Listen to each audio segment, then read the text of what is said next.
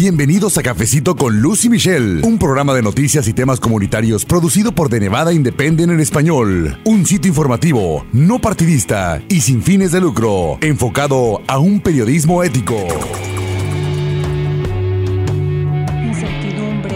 Preocupación, amor por sus países, pero también enfrentar el dilema de si se van a quedar en los Estados Unidos o tendrán que regresar a sus países de origen. ¿Cómo están amigos? Bienvenidos a un episodio más de Cafecito con Lucy Michelle. Les saluda Luz Gray, editora asociada con The Nevada Independent en español, y me estoy refiriendo a los beneficiarios del estatus de protección temporal o TPS, quienes recibieron noticias acerca de la extensión de documentos vitales para su estancia aquí en los Estados Unidos para seguir trabajando de manera legal y también protección contra la deportación. Beneficiarios de países como El Salvador, Sudán, Haití y otros reaccionaron de diferentes maneras y eso se lo reportamos ya en Teneda Independiente en español. Usted puede leerlo. Beneficiarios quienes expresaron ante estas noticias que desde luego las reciben con gusto, pero también bueno pues continúan con esa incertidumbre que yo mencioné al principio de este episodio porque bueno aún no se resuelve de manera definitiva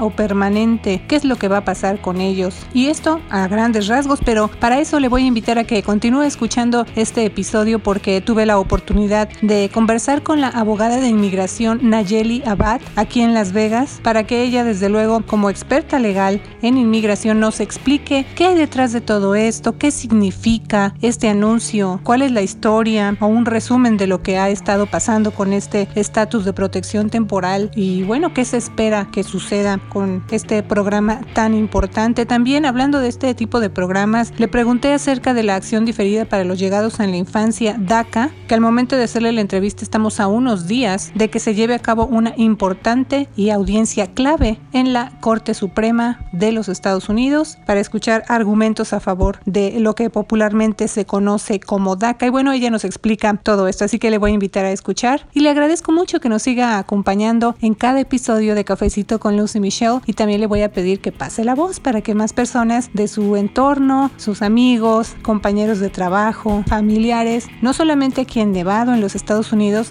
sino en cualquier parte del mundo, nos hagan favor de seguir descargando los programas de Cafecito con Lucy Michelle, el podcast en español de The Nevada Independent en español. Vamos a escuchar, muchas gracias. Y bueno amigos, sabemos que hay preguntas, hay confusión acerca del TPS a raíz de esta información más reciente que bueno, se dio a conocer y así que de antemano pues le damos las gracias a la abogada de inmigración Nayeli Abad. Abogada, bienvenida. Estábamos platicando un poco acerca de todo esto que pasa cuando se dan a conocer noticias tan importantes como esta. Así que gracias por venir a tomarse este cafecito informativo. ¿Cómo está? Bien, gracias. Muchas gracias por la invitación. Muchas gracias, abogada, por su tiempo.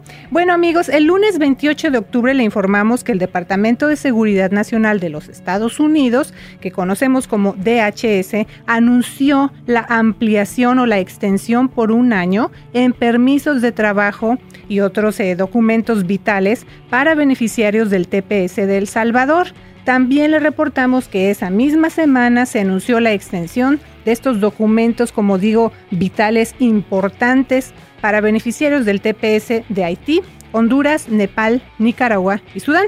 Pero, como decía, sabemos que hay muchas preguntas todavía después de este anuncio, especialmente abogada en esto del lenguaje legal, ¿verdad? Que están ahí los documentos ya disponibles en los sitios de el DHS, están en inglés y además, aparte, es un lenguaje difícil de interpretar, digamos, para la persona común y corriente como nosotros. Abogada, esta es una extensión de documentos y no del programa TPS en sí, ¿verdad? Es una ah, extensión automática de la duración del programa. Entonces, ahorita porque fue a favor ah, de los que habían, los demandantes, que fue el viernes que anunciaron esto, están dando esa extensión hasta enero 4 del 2021. Para El Salvador, eso es parte de un acuerdo que fue antes el 28, como usted dijo, porque ellos hicieron un acuerdo directamente con el país, el gobierno de los Estados Unidos y entonces ellos tienen la seguridad de que tienen ese año por seguro. Los demás, como el gobierno, lo más probable es que va a apelar esta decisión, no sabemos, pero sí han dado esa extensión hasta que se termine de litigar la manera en cómo concluyeron o intentaron concluir estos programas. Entonces sí tienen esa protección y es algo automático, que significa que no tienen que someter una nueva aplicación para renovar el permiso. Lo único que tienen que hacer es entrar a la página de inmigración que es la www.ucis.gov y ahí imprimen el registro federal. Eso es lo único que tienen que someter a su empleador para enseñar que tienen esa extensión automática. Entonces, infórmese bien para saber que no tienen que pagar de nuevo, no tienen que renovar el permiso, es algo automático extendido a ustedes. Y ya que está tocando este punto, porque es una de las preguntas que tengo para usted, me adelanto a esta lista que tengo preparada, abogada. Eso es importante porque decíamos, se da a conocer esta información y lo primero que nos preguntamos o los beneficiarios se preguntan es, ok, ¿y yo qué hago? O sea, ¿tengo que ir al consulado o tengo que hablarle a un abogado o qué hago, no? Entonces, aclárenos una vez más qué pasa. ¿Se da a conocer este anuncio de extensión para beneficiarios TPS de estos países que ya mencionamos? ¿Qué tienen que hacer o qué no tienen que hacer? Solo tienen que imprimir el registro federal que está diciendo que da la extensión automática y eso es lo que tienen que presentar con su tarjeta, aunque ya se haya concluido o vencido porque muchas se vencían en septiembre y con eso a sus empleadores los mantienen con disponibilidad de, trabajar. No, no tienen que someter una aplicación para renovar el permiso, no tienen que pagar ningún servicio para renovar esas aplicaciones, es automático porque estaba leyendo, por ejemplo, una información que publicó el Consulado General de El Salvador en Las Vegas en su página de Facebook y ellos están diciendo que están muchas personas se están acercando a ellos para decir es que a mí me están ofreciendo estos servicios o me están diciendo pues venga para que yo le ayude con la renovación y pues me van a cobrar. Entonces, eso no debe pasar. No, no es necesario tener cuidado entonces también, abogada, con esa parte que ya la hemos mencionado en otros programas y en otros reportes. Hay que ver cuándo hay que ir con un abogado y cuándo no. Y además que sea una, un consejo legal o una asesoría legal certificada. Claro, y obviamente um, para los, las personas que tienen TPS, que viven en el área del noveno circuito, usen esta extensión a su provecho, porque si uno tiene TPS y vive en el área del noveno circuito, entonces uno puede aplicar para la residencia dentro de los Estados Unidos por medio de un hijo ciudadano, aunque no hayan entrado a los Estados Unidos con permiso. Entonces eso es algo muy importante que deben aprovechar porque tienen que someter la aplicación mientras el TPS está vigente. Entonces si ya tienen hijos mayores de 21 años y aunque no hayan entrado legalmente y tienen el TPS, usen este tiempo para intentar empezar su proceso para la residencia.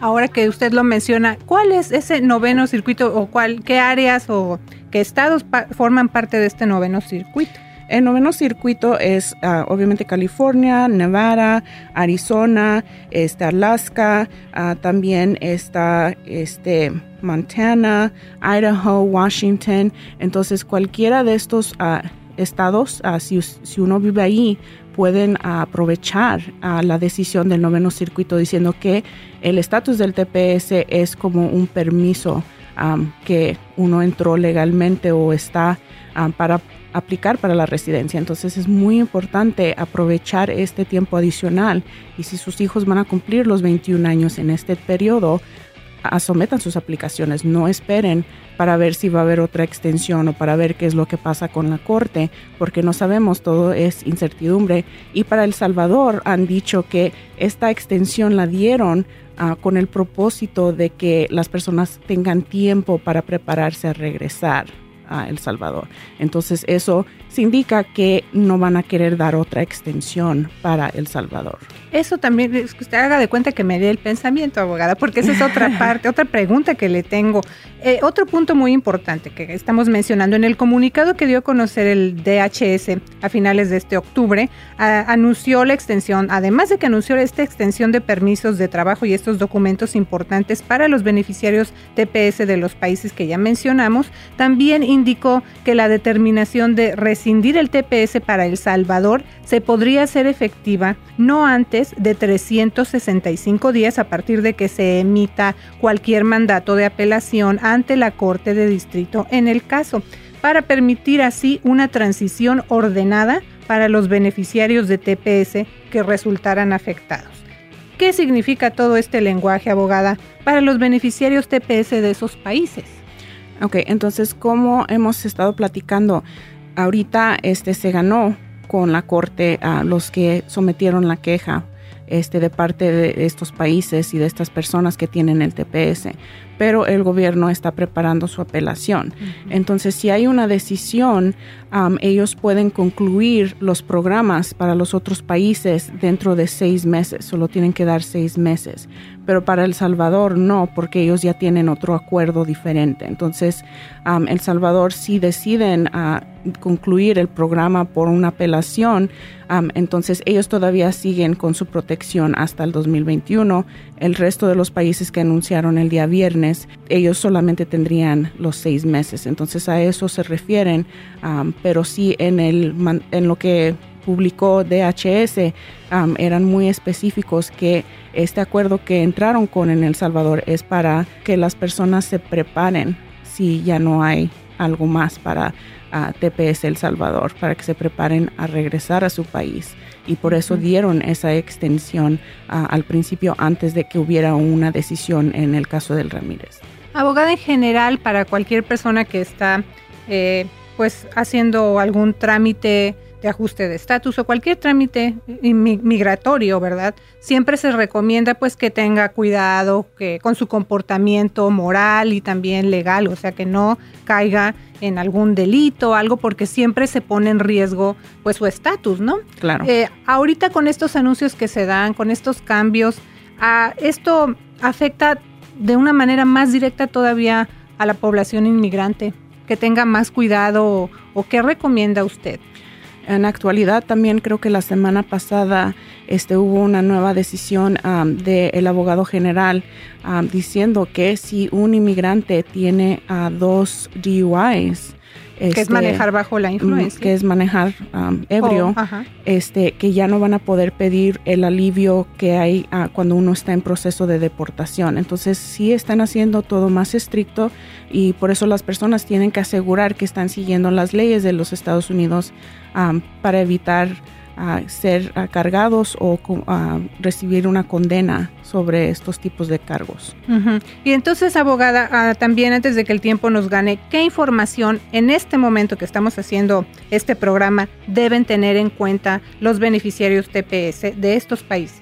que recuerden que es una renovación automática, no tienen que someter papeleo, solo vayan al registro federal que federal, disculpe, que ya está en el sitio de inmigración. Nada más tienen que ponerlo TPS y ahí sale la extensión automática y traten de ajustar su estatus a residentes y califiquen. Tomen este tiempo y aprovechenlo. Eso también le quiero preguntar, abogada, porque he platicado pues, con varios beneficiarios TPS y en algunos casos ellos forman parte de lo que se conoce como familias mixtas. Quiere decir que en la casa, por ejemplo, hay alguien que tiene TPS, pero también tienen hijos que son eh, beneficiarios de eh, DACA, por ejemplo, ¿no? Entonces, en esos casos también, eh, pues la incertidumbre todavía es doble, es mayor, porque dicen, bueno, yo por una parte estoy, o el caso TPS está también sin resolverse, pero también el caso de mis hijos. ¿Hay algunas opciones o algunas vías legales que puedan ayudarlos a cambiar, a hacer este ajuste de estatus de ser TPS o DACA, allá ser ciudadanos o residentes? Ah, por medio del TPS, como mencioné, si uno ya tiene hijos mayores de 21 años y viven en las áreas del noveno circuito, sí pueden aplicar para la residencia dentro de los Estados Unidos.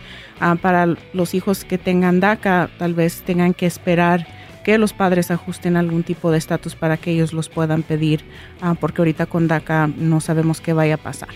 Y hablando de DACA rápido, también abogada, aprovechando que está usted aquí, platicábamos que viene una fecha importante que es el 12 de noviembre. ¿Qué va a pasar ese día para DACA? Ese día la Corte Suprema va a estar escuchando argumentos de los dos lados, de los que trajeron la queja formal y del gobierno, para ver cuál es la decisión. Entonces ese día van a escuchar argumentos orales. Así que ese día no se va a decidir si DACA se termina o no, porque como le digo, uno también se confunde con estas, estos lenguajes legales y este eh, proceso también allá estamos hablando pues de la máxima corte de los Estados Unidos, ¿no? Correcto. Ok, abogada, pues también quiero mencionar, líderes de Nevada y algunos beneficiarios del TPS han elogiado esta extensión de los documentos que brindan permisos de trabajo y protección contra la deportación, pero también resaltan que van a seguir pues pugnando para que el Congreso emita una legislación que incluya camino a la ciudadanía y también importante a enfocarnos en las contribuciones que han hecho los beneficiarios TPS aquí en los Estados Unidos. Se calcula que hasta 2017 en conjunto ellos, los beneficiarios TPS del Salvador, Honduras y Haití, realizaron contribuciones anuales por 4.5 mil millones de dólares en sueldos antes de impuestos al Producto Interno Bruto y durante 10 años han aportado unos 6.9 mil millones al Seguro Social y Medicare. De acuerdo con el gobierno de los Estados Unidos, se estima que hasta 2018 había 195 mil salvadoreños con TPS, que es el grupo más grande, digamos, de beneficiarios, 46 mil haitianos, 57 mil hondureños y unos 2.500 nicaragüenses amparados también por este programa. Así que, abogada, pues algo que usted desea agregar con este tema TPS.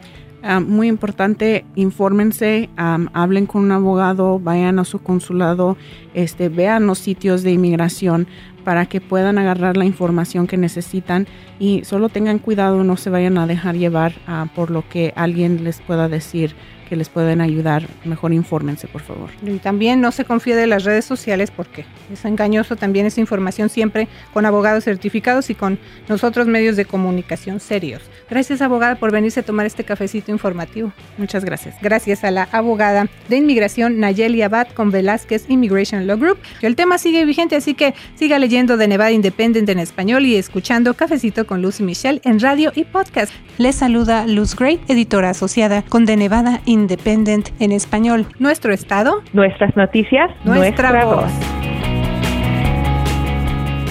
Gracias por habernos acompañado a una emisión más de Cafecito con Luz y Michelle. Un programa de noticias y temas comunitarios producido por The Nevada Independent en español. Un sitio informativo, no partidista y sin fines de lucro, enfocado a un periodismo ético. The Nevada Independent en español. Nuestro estado, nuestras noticias, nuestra, voz.